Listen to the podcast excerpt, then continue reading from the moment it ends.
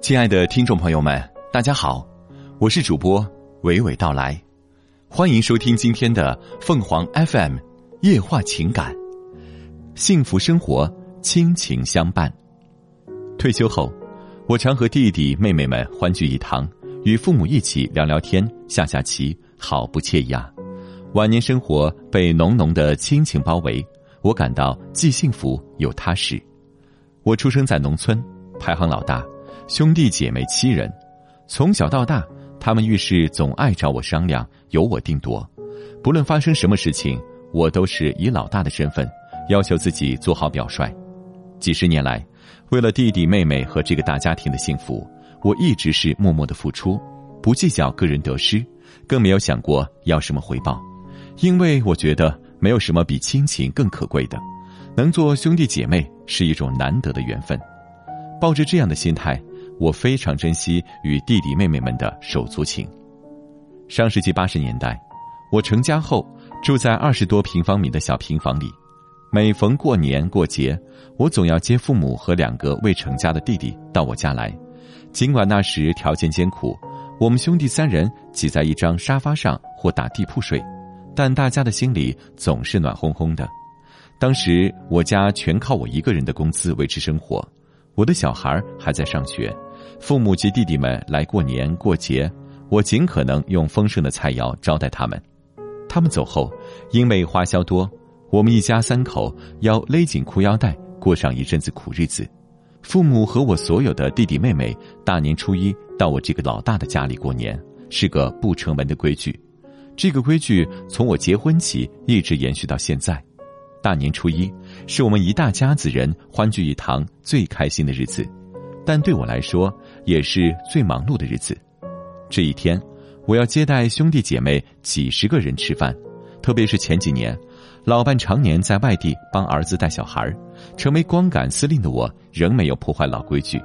望着忙里忙外的我，弟弟激动的流下了泪水。八十多岁的老父亲激动的说：“我们这一家人几十年来和睦团结，你们兄弟姐妹这样亲密。”都是多亏了老大。有一次，我正在住院准备打点滴，我的手机突然响了，是弟弟打来的，说父亲的老毛病又犯了，急需到医院治疗。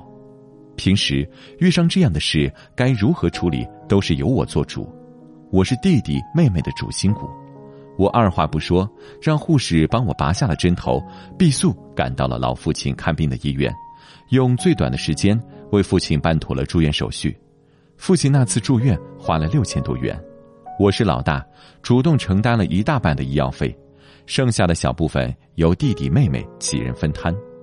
几十年的朝夕相处，几十年的患难与共，我们这个大家庭一直十分和睦，关系融洽。弟弟妹妹们对我这个做大哥的也格外尊重，他们家里办酒席，做上席的总是我父母和我。我不到场，则不开席，成了我们大家庭的惯例。我遇到困难时，弟弟妹妹们也是鼎力相助。五年前，我想买套面积稍大的房子，当时有十几万元的缺口，急得我四处筹钱。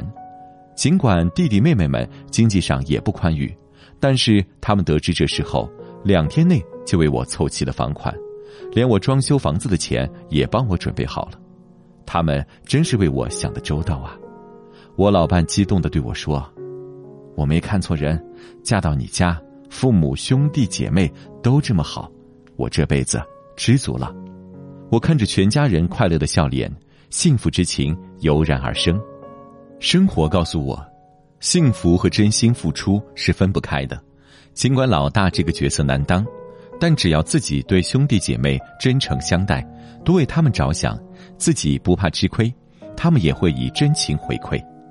现在我退休了，对我来说，一家人和和美美、其乐融融，就是莫大的幸福。听众朋友们，无论你是开心还是难过，不管你是孤独还是寂寞，希望每天的文章都能给你带来不一样的快乐。你也可以关注我们的微信公众号“情感与美文”，收听更多内容。我们下期再见。